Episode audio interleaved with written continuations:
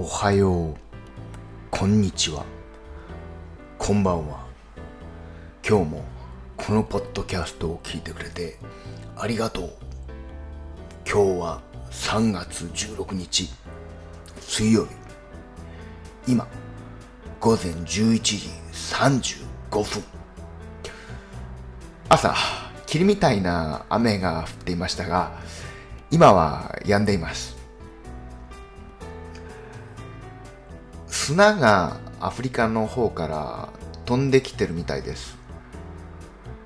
僕がいる町でも車に砂がついてました。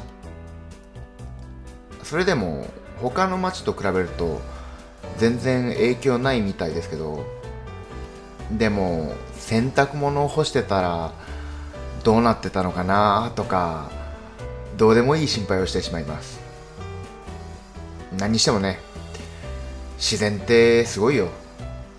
本当人間って調子乗ってるだけだと思う。